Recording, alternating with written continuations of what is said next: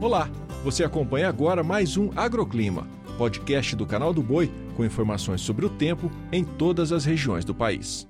Olá, aqui é Angélica Bonazzoni, um ótimo início de mês a todos. É, agosto começa com tempo seco e temperaturas altas em algumas áreas do país. No sul, o tempo nublado retorna sobre o estado gaúcho. No noroeste paranaense, o destaque são as temperaturas elevadas e calor durante o período da tarde. Agora, chuva por todo o Rio Grande do Sul. Em Santa Catarina e também no sul do Paraná, também voltam a registrar precipitações.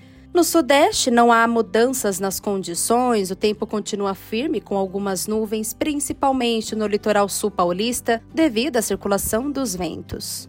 No Centro-Oeste, mesma condição, sem muitas mudanças. O tempo firme predomina em todos os estados e as temperaturas são elevadas durante o dia todo. A umidade do ar continua abaixo de 20% em Goiás e Mato Grosso.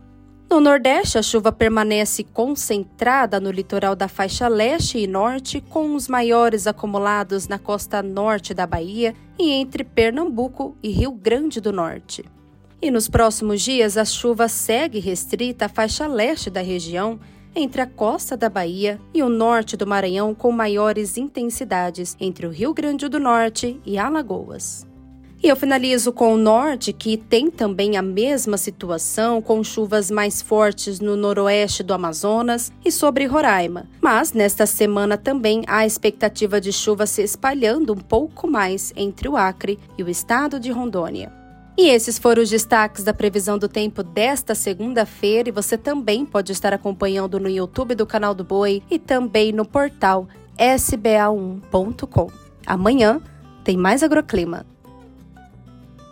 O Agroclima pode ser acompanhado também na programação do Canal do Boi e em nosso portal, o sba1.com.